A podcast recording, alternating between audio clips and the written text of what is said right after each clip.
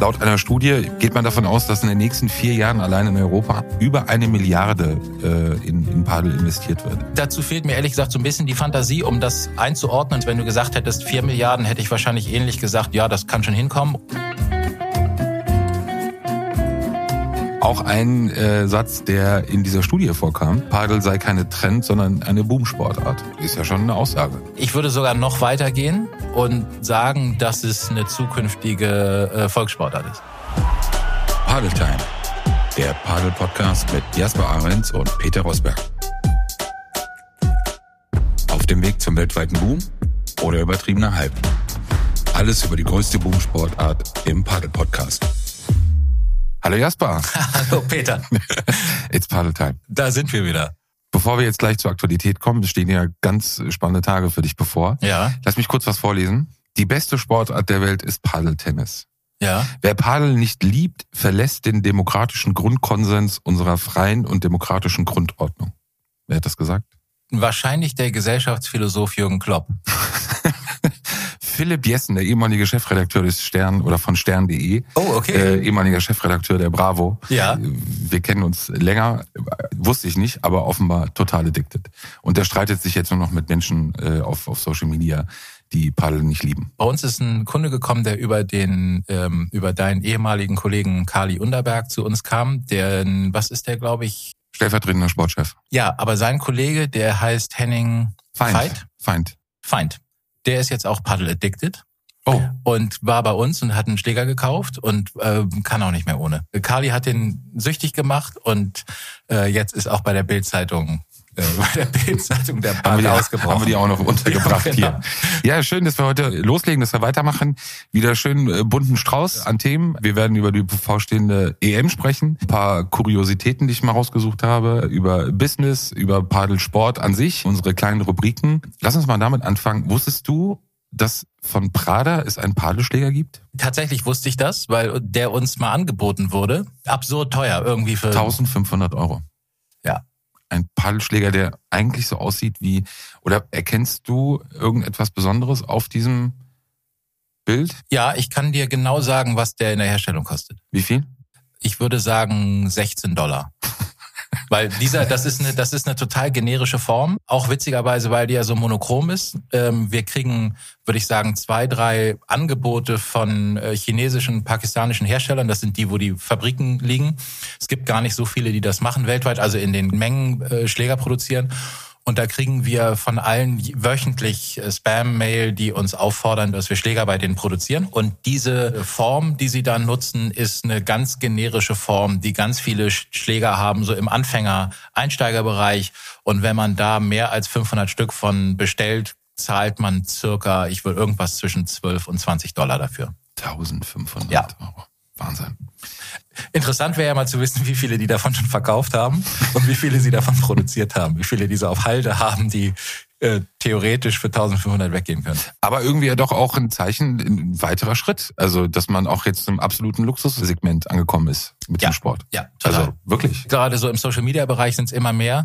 Meine Tochter schickt mir ab und zu so Sachen und dann sieht man, du hast das ich, da wird zwar Paddel manchmal noch falsch geschrieben oder dann schreibt sie, guck mal, der spielt jetzt auch und der spielt jetzt auch. Da hatten wir ja auch schon mal über Prinz Markus gesprochen. Und äh, nee, das sieht man natürlich immer mehr und das ist wie so eine Welle. Je mehr Leute auch wissen, dass man spielt und die schicken sich das untereinander auch immer mehr und ich sehe das auch auf meinem Instagram-Feed. Also der ist natürlich sehr Paddel geprägt sowieso.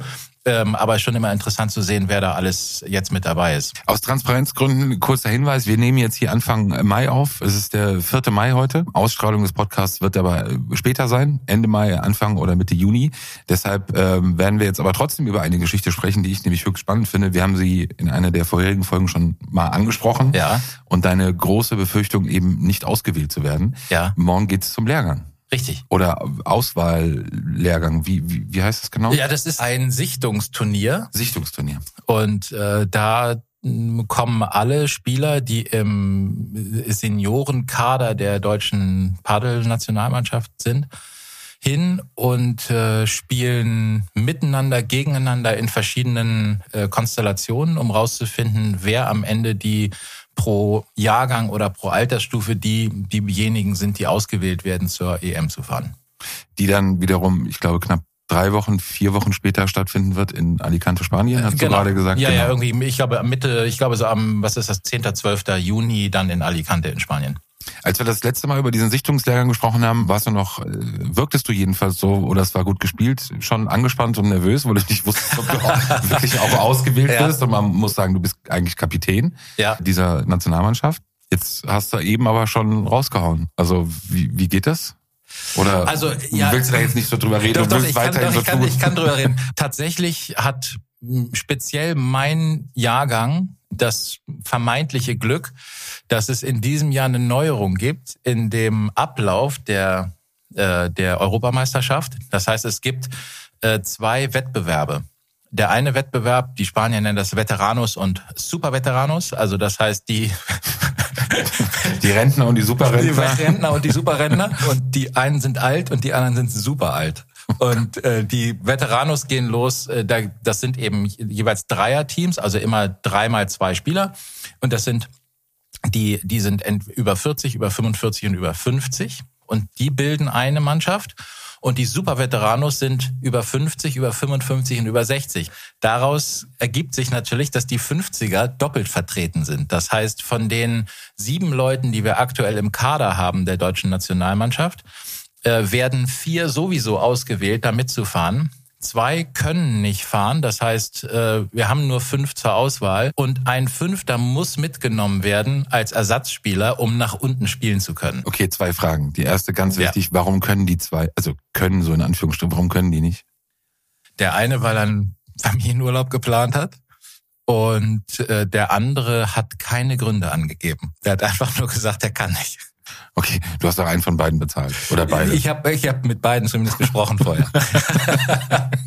nee, aber insofern ist es ist es weniger äh, ist es weniger Geschacher von meiner Seite äh, oder äh, ausnutzen oder davon ausgehen, dass meine Kapitänsposition mich da irgendwie bevorteilt. Es ist eher eine rechnerische Leistung zu merken, okay, fünf Leute werden ausgewählt und fünf Leute stehen zur Wahl. Also speziell mein Jahrgang ähm, hat da Glück gehabt. Okay, welche Notwendigkeit hat dann noch dieser Sichtungslehrgang, wenn sowieso alle, die hinfahren und auch dann zur EM fahren können, es muss ja gar niemand mehr ausgewählt werden. Doch, aus zwei Gründen. Zum einen werden ja vier Leute ausgewählt und einer muss der Ersatzspieler sein. Der muss mitfahren, so, ja, wissen, dass er wahrscheinlich nicht spielt oder nur in der offenen Kategorie spielt, ähm, so und nicht in der Mannschaft es sei denn, jemand verletzt sich. Oder aber es gibt mal ein unwichtiges Spiel und man sagt, da bitte, weil er mitgefahren ist, kommt er dann zum Einsatz oder so. Es wird ein Ranking erstellt, jetzt nach diesem Sichtungslehrgang. Das wissen dann alle. Also es wird, das ist auch schon angekündigt. Es gibt danach ein Ranking, das geht von eins bis acht durch. Oder sieben, je nachdem, wie viele Leute in jedem Jahrgang da sind, so dass du auch ab dann weißt, das ist dein Ranking innerhalb des Kaders. Das heißt, für die zukünftigen Meisterschaften, die stattfinden, ist das dann erstmal die quasi die Reihenfolge okay. derer, die gefragt werden. Die Frage ist, mit wem spielst du zusammen? Spielst du bei den Veteranos? Also ich würde mal behaupten, dass die meisten äh, je älter man wird, desto jünger wünscht man sich und versucht dann mit den Jüngeren zu spielen. Also ich würde auch ehrlich gesagt lieber bei den Veteranos spielen als bei den Superveteranos. So aus Eitelkeit oder oder? Nee, weil's ähm, weil Superveteranos äh, klingt schon hart. Ja, genau, genau. Ja, die Spieler, also die Spieler sind an sich immer besser, weil je jünger sie werden, desto besser sind sie. Und ich würde vermuten, dass die beiden stärksten 50er bei den Veteranos spielen. Insofern will ich zu denen gehören und nicht zu denen, die dann zu den Superveteranos gehen. Aber wenn ich mich recht entsinne, du hast ja mal gesagt, dass ihr eh keine Chance habt, also auch nur irgendwie was Zählbares zu erreichen. Ist dann nicht vielleicht dann doch die ältere Kategorie dann das wenigstens irgendwas mit. ja, das stimmt. Tatsächlich, ich habe witzigerweise auch schon mal so drüber nachgedacht. Ich habe irgendwie die Macke, dass ich immer denke, also ich weiß natürlich, dass ich keine Chance habe. Und dann denke ich aber immer, ja, wer weiß, der knickt vielleicht Mega. um. Okay, finde ich großartig. Der knickt um oder irgendwas passiert, er hat einen Herzinfarkt und ich äh, bin dann mitfühlend und so und heimlich weiß ich eine Runde weiter. Weißt du, also in, dem, in dem Alter weiß man ja nie. Gibt auch mal welche, da siehst du, die rauchen noch nebenbei. Ist ja keine Profisportler. Dann denkst du, ja, Mal gucken. Vielleicht, geht vielleicht, doch, geht was. vielleicht doch was. Großartig. Für mich immer total faszinierend an diesem Sport, wenn du darüber sprichst, ist ja diese, diese Rollenverteilung untereinander. Es ist ein Doppelsport hauptsächlich, auch wenn es einzeln geht. Das heißt, vier Leute. Versuch mal zu beschreiben, jetzt auch vor diesem Lehrgang. Es werden fünf Leute dann ausgewählt und einer wird wirklich diese, ja, die Arschkarte schon ein Stück weit haben. Dass er eben weiß, wenn nichts passiert Besonderes, wird er Zuschauer sein. So, jetzt ist das nicht unüblich, auch in anderen Sporten, natürlich ja. auch beim Tennis Davis Cup gibt's auch einen Ersatz, äh, Ersatzspieler. Generell im Fußball gibt's einen Ersatzspieler. Aber was, was macht das mit so einer Fünfergruppe, die ja dann schon zusammen unterwegs ist und zusammen da vor Ort ist und einer so ein bisschen eigentlich immer das Gefühl hat, ja, was bin ich hier? Anhängsel? Ist das wirklich Teil dieses Sportes, dieser Kultur, die anderen so pushen oder unterstützen, dass da gar kein Neid oder irgendwas Missgunst aufkommt? Kommt natürlich darauf an, wer es ist. Und es gibt natürlich Spieler, die sind gute Ersatzspieler und es gibt Leute, die sind schlechte Ersatzspieler. Und irgendwie ist es ja auch ein Teil der Aufgabe der Trainer, die auszusieben, wo sie merken, die sind zwar spielerisch eigentlich stark, aber die schwächen die Mannschaft, weil die nur nerven. Also wenn sie da sind, eigentlich die ganze Zeit für Unruhe sorgen und irgendwie ähm, sticheln, um doch irgendwie sich in Szene zu setzen oder zu gucken, ob sie nicht irgendwie zum Spielen kommen. Ich will da jetzt keine Namen nennen, weil der Podcast kommt raus und ich spiele mit den Leuten, aber du, es gibt Leute, die jetzt im Hintergrund Telefonate führen und äh, Leute anrufen und sagen, du, ich glaube, dass wir ja eigentlich die beiden Stärksten sind. Lass uns doch miteinander spielen. Lass uns mal gucken, dass wir die Einsgesetzten sind. Oder Leute fliegen zum Bundestrainer nach Bilbao, wo der ansässig ist. Und, ist das in äh, Spanien? Das, das ist Spanier, ja. Ah, okay. Er ist Argentinier, gebürtiger Argentinier, lebt aber in Spanien und hat da so eine Akademie und trainiert da eigentlich, das ist sein Hauptjob. Und eben viele, sagen wir mal, viele Ex-Profis oder so Leute, die so eine eigene Akademie haben, die gucken jetzt überall, dass sie irgendwie eine Nationalmannschaft trainieren, weil es natürlich fürs eigene Ranking ganz gut ist, so im, äh, für sie. Und der, den wir haben, der ist eben tatsächlich auch besonders gut, aber du siehst auch, einige sind jetzt schon im Vorfeld dahin gefahren. Und wenn man sie darauf anspricht, spaßeshalber, so nach dem Motto, ach so, du wolltest ein bisschen was für deine, für deine Nominierung tun, die dann ernsthaft sagen, nee, ich wollte einfach nur ein bisschen trainieren. Und da Dafür fahren sie dann zweieinhalbtausend Kilometer und geben 2000 Euro aus für eine Woche und machen Einzelunterricht für 70 Euro die Stunde bei jemandem, wo sie wissen, das ist derjenige, der entscheidet, äh, ob sie hinterher spielen oder nicht und wollen es ihm ein bisschen schwer machen, Nein zu sagen okay, dann ist Paddel am Ende dann doch nicht so außergewöhnlich, sondern ist es dann wie überall und genau. äh, am Ende geht's dann doch. Also auf jeden Fall dann, wenn es natürlich in den Leistungsbereich geht. Leute, die alt sind, das, die kommen ja aber meistens alle aus dem Leistungssport, die das machen und waren entweder, ich weiß nicht, im leistungsmäßig Tennisspieler, ob beruflich oder Trainer oder Bundesliga oder was auch immer und äh, oder in anderen Sportarten und die haben halt immer noch, obwohl sie älter sind, immer noch diesen Ehrgeiz. Und der ist ganz schnell geweckt. Also da muss man nur auf den Knopf drücken. Ich merke es bei mir selber auch. Ich hasse es auch zu verlieren. Und ich entdecke bei mir Seiten im Spiel, die ich im Alltag äh, versuche zu kaschieren. Also ne, die oder die ich vielleicht auch mal gar nicht so, besser mal mal besser mal schlechter. Wenn ich plötzlich auf dem auf dem Paddelplatz stehe, entwickle ich einen Ehrgeiz und eine, und habe wenig Freude daran zu sagen, es war ja nur. Und wenn ich auch geradezu höre bei jemandem, der mir sowas sagt wie, ach mach doch, ist doch nur just for fun, dann sage ich genau, das, wir ja. haben das letzte Mal miteinander gespielt. Das fühle ich total. Wärst du eine gute Nummer fünf? Nee. Deswegen sehr ehrlich. Ja, nee, wäre ich nicht weil Stinkstiefel einfach wird's alles malig machen, würdest. Nee, aber nee, ganz ehrlich habe ich einfach beruflich zu viel zu tun, um eine Woche nur irgendwie zuzugucken, wie jemand Paddel spielt. Wenn ich da hinfahre, muss ich relativ viel organisieren, dass ich das hinkriege, dass Leute mich ersetzen und ich muss auch parallel von da aus irgendwie noch ein bisschen arbeiten. Wenn ich wüsste, dass ich nicht spiele, hätte ich ehrlich gesagt nicht die Zeit damit zu fahren. Aber alleine wahrscheinlich aufgrund deiner Funktion als Kapitän käme es jetzt für dich nicht in Frage zu sagen, als Nummer 5 fahre ich nicht mit. Oh. Nein. das ist ja auch schon fast ein bisschen Erpressung, Jasper. Du wirst dann vor, dass sie nach Bilbao fahren, das andere telefonieren und du sagst, nee, also entweder Top 4 oder? Nee, die Frage hat sich bisher noch nicht so gestellt, weil ich glaube nicht, dass ich an fünf ausgewählt werde. Ich gehe schon davon aus, dass ich spielen werde. Mit dem Thema beschäftige ich mich, wenn es soweit ist. Okay. Also Aber nein, das wäre auch okay, dann macht eben jemand anders die, die Kapitänsgeschichte da. Äh, es gibt zum Beispiel einen Spieler, der lebt in Alicante. Wenn der jetzt da zum Beispiel Ersatzspieler wäre und der lebt da und kann dann aber die Open spielen, da hast du ja auch irgendwie ein, zwei Matches, die du spielen kannst, das würde dann irgendwie Sinn machen. Jetzt nur mitzufahren, auch mit allen Kosten und auch der Zeit, die das mit sich bringt, nee, wäre es mir nicht wert. Bin ich gespannt, was du dann erstmal vom Sichtungslehrgang mitbringst. Ja. Ähm, und die ähm, hat ja noch ein bisschen Zeit. So, wir sprechen hin und wieder ja auch mal ein bisschen über das Paddle-Business. Wir haben es ja immer wieder gesagt, du bist ja selber all in gegangen, hast diverse Unternehmen, Unternehmungen mit, mit Partnern zusammen äh, in dem Sport oder rund um den Sport.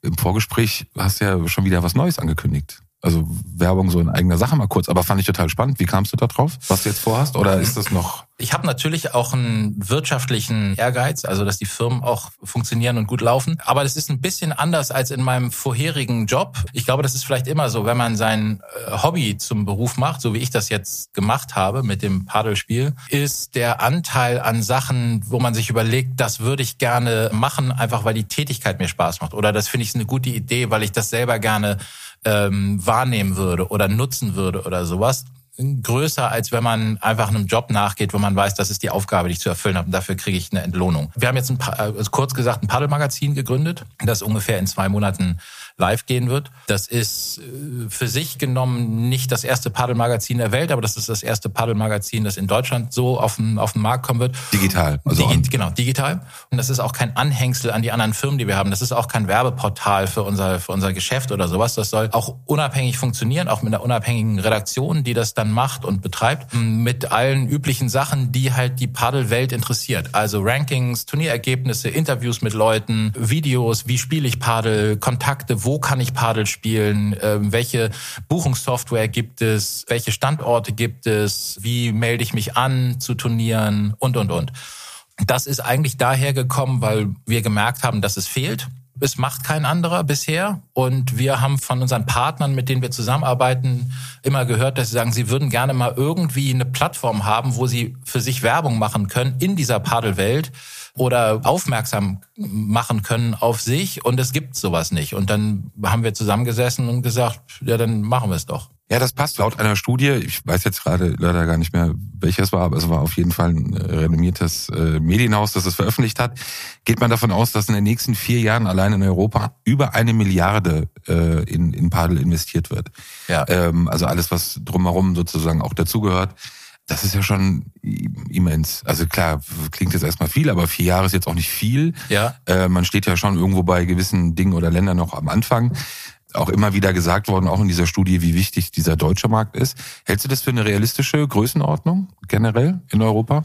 Über eine Milliarde? Dazu fehlt mir ehrlich gesagt so ein bisschen die Fantasie, um das einzuordnen, ob das jetzt viel oder wenig ist. Wenn du gesagt hättest, vier Milliarden, hätte ich wahrscheinlich ähnlich gesagt, ja, das kann schon hinkommen. Oder nach unten hin hätte ich irgendwann gesagt, okay, das klingt zu wenig. Ich versuche eher an Sachen, ähm, die, die für mich greifbarer sind, also zu gucken, was ist woanders passiert, wie viele Chords sind entstanden, wie viele Spieler gibt es, was glaube ich, was hier in Deutschland passiert. Also wir haben aktuell jetzt zum Beispiel, ich glaube, so um die 300 Chords und ich glaube, dass wir in den nächsten fünf bis sieben Jahren irgendwas zwischen fünf und 15.000 Chords haben werden. Vielleicht sind es auch ein paar mehr, vielleicht sind es ja, ein paar weniger, glaube ich ehrlich gesagt nicht. Aber so in diesem Rahmen wird es, glaube ich, sein, mit entsprechender Spielerschaft. Und äh, da hatten wir auch schon mal drüber gesprochen. Ich glaube, dafür muss man nicht unbedingt ein Hellseher sein, weil wir ja nicht ganz neu sind. Wir sehen mhm. das ja in anderen Ländern, die es eigentlich schon gemacht haben, die auch schon diesen Prozess durchhaben oder die uns zwei, drei Jahre voraus sind, wie dieser Verlauf sein kann und wahrscheinlich sein wird bei uns. Patrick Piele von Padelbox. Patrick Pihan. Pihan? Ja. Autokorrektur, warum Piele? Ja. Von Padelbox wird bezeichnet auch als ein Unternehmer der ersten Stunde im, im mhm. Padelsport. Sagte im Zitat, Deutschland ist einer der drei wichtigsten Padelmärkte weltweit. Wer mhm. sich da nicht frühzeitig aufstellt, wird hier in Zukunft keine große Rolle spielen. Teilst du das? Also Patrick Pihan zitiert gerne sich selbst. Das hat er selber bei seinem Instagram-Account, hat er sich selber zitiert von einem Vortrag, den er beim Deutschen Tennisbund gemacht hat.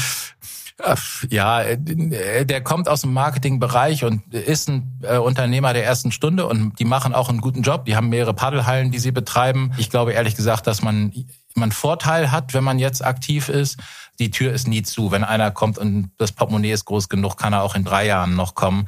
Und dann übernimmt er eben jemanden, der die Vorarbeit geleistet hat oder wie auch immer. Also das, nee, insofern teile ich diese Aussage nicht. Aber sie hat eben Wirkung gezeigt, äh, weil, sagen wir mal, dadurch, dass er sich selber zitiert, zitieren andere Leute ihn auch wieder. Und wir zitieren ihn auch hier. Genau. So ja funktioniert. auch ein äh, Satz, der in dieser Studie vorkam. Padel sei keine Trend, sondern eine Boomsportart. Ist ja schon eine Aussage. Ich würde sogar noch weitergehen und sagen, dass es eine zukünftige äh, Volkssportart ist. Gut. Jetzt. Das werden wir in dieser Folge nicht mehr schaffen, aber gerne für die nächste. Das ist ja schon sehr hochgegriffen. Ähm, also ein Satz dazu. Es ist in Schweden der aktuell beliebteste Sport und in Spanien mit fünf Millionen äh, aktiven Spielern ein Volkssport. Also nur, nur um zu sagen, es gibt Länder, wo Padel ein Volkssport geworden ist und wo es entweder der beliebteste oder zweitbeliebteste, meistens ja Fußball noch ein bisschen beliebter. Und in Deutschland ist zum Beispiel, glaube ich, Tennis auf Platz vier oder sowas. Ich glaube, dass Padel äh, das Zeug hat, Tennis abzulösen. Da fehlt mir der Glaube an den Deutschen. Der Deutsche ist für mich einfach so ein Gewohnheitstier. Äh, das ja, aber du kannst mich gerne in der nächsten Folge, wenn ich dazu nochmal was frage, mich gerne überzeugen. Kommen wir mal zum Sport. Hast du eigentlich einen Lieblingskord? Gibt's irgendwo auf der Welt einen Platz, wo du unbedingt mal spielen willst? Die Chords spielen sich manchmal ein bisschen unterschiedlich. Ich finde es ein bisschen schade, dass es, dass die sich sehr ähneln. Also anders als im Tennis, wo es verschiedene Belege gibt, würde ich mir eigentlich wünschen, dass es das im Padel auf eine Art auch gibt. Also dass es langsamere und schnellere Belege gibt, auch dass die Chords ein bisschen, ne, also dass das äh, dem Spielverhalten auch eine Veränderung mit sich bringt, dass eben Spieler, die wahnsinnig gut smashen können, plötzlich Schwierigkeiten kriegen, weil der Ball einfach so langsam ist, dass der Smash nicht unbedingt mehr der wichtigste Schlag ist und so weiter. Das finde ich mangelt in dem Sport noch, gerade wenn es irgendwann, sagen wir, flächendeckend fernsehtauglich sein wird. Das, was beim Tennis toll ist, wenn man einschaltet, weiß man, wir gucken gerade Wimbledon, die French Open oder die US Open, weil du es beim ersten Blick erkennst. Das ist beim Padel leider nicht so, weil die Plätze, weil es immer der gleiche Platz ist. Das Branding drumherum ist immer sehr ähnlich bei der World Paddle Tour, immer die gleichen Sponsoren. Und wenn du nicht irgendwo eingeblendet siehst, wo du gerade bist, erkennst du es nicht. Und so ein bisschen ist es auch so auf, auf Paddlecourts, es gibt schnellere und langsamere. Das liegt daran, wie neu oder wie alt der Platz ist. Ein Panoramaplatz hat auch häufig eine etwas sprunghaftere Scheibe hinten. Und natürlich ist es anders, wenn man merkt, dass man irgendwo, ich weiß nicht, am Strand ist oder ob man Indoor ist. Ich persönlich mag es, wenn es so eine Urlaubsatmosphäre mit sich bringt. Also dieses so, wenn Strand in der Nähe ist und wenn eine Bar daneben ist und wenn man nach dem Spiel sich hinsetzen kann, auch was trinken kann und so. Äh, das finde ich schon gut. Aber den einzelnen, einen konkreten besten Platz dafür habe ich vielleicht auch zu wenigen noch gespielt. Es gibt bestimmt super schöne Plätze, die ich einfach noch nicht kenne. Oder gibt es irgendeinen Court, der, der eine besondere Geschichte hat? Also für, für diesen Sport an sich, wo Spieler sagen, da muss ich mal gespielt haben oder da will ich mal spielen oder warum auch immer? Nee, ich glaube nicht. Sowas wie im Wimbledon, dass es ein festes Stadion gibt, wo Paddel gespielt wird, gibt's nicht. Das heißt, für große Turniere sind das immer mobile Courts, die aufgebaut werden. Also zum Beispiel waren wir letztes Jahr einmal in Roland Garros, ein paar Wochen nach den French Open wurde da ein Paddelturnier gespielt und dann wurde eben auf dem Center Court ein Paddelplatz aufgebaut. Insofern, das war schon spektakulär. Das Einzige, was ich wirklich gerne mal sehen würde, das würde mich wirklich interessieren, ist den Urpaddelcourt zu sehen, der angeblich in Mexiko von einem Mexikaner gebaut wurde in seinem Garten, von dem alles ausgegangen ist. Einfach um zu gucken, was steht davon noch? Sind da nur noch rudimentäre Reste oder gibt's den Court noch oder stimmt die Geschichte überhaupt oder ist die totaler Unsinn? Und es hat eine völlig andere Geschichte und es hat sich irgendwer ausgedacht oder so. Das würde mich interessieren. Du hast es gerade gesagt, so wirkliche Stadien gibt's gar nicht? Also auch in, in, in Spanien, Argentinien und so? Nee, nicht die fest als Paddelstadion dauerhaft existieren. In Borstadt gibt's seit Jahren ein Tennisturnier, ein, ein wichtiges ATP 500er, glaube ich, ist das, ähm, wo auch in den letzten Jahren immer wieder ein Paddelturnier abgehalten wurde. Und dann ist es eben in der Zeit, wo nicht das Tennisturnier ist und dann wird dann auf den Center Court oder auf welchen Court auch immer, wird dann halt ein mobiler Paddelcourt gebaut. Und ansonsten ist man halt in Mehrzweckhallen, sowas wie in der O2 Arena oder irgendwo, wird dann halt so wie Basketball gespielt wird, wird dann eben da für eine Woche oder für zehn Tage ein Paddlecourt aufgebaut. Aber es gibt nicht so eine, so eine ikonische Stätte, wo alle hinpilgern, weil sie wissen, da muss man mal gespielt haben oder da existiert seit ewig Ewigkeiten, so wie das, wie, wie es Fußballstadien gibt oder Tennisstadien gibt. Sowas gibt's für Paddel noch nicht. Betonung auf noch nicht. Richtig. Ähm, zum Abschluss keine These, aber eine Frage. Was muss passieren, damit du bei der anstehenden Europameisterschaft einen Satz gewinnst? Jetzt mal unabhängig davon, ob der, also dass der keinen Herzinfarkt bekommt, dein Gegner. Dass ich einen Satz gewinne? Ja. Okay, ich war offensichtlich, äh, ich war offensichtlich zu bescheiden im Vorgespräch.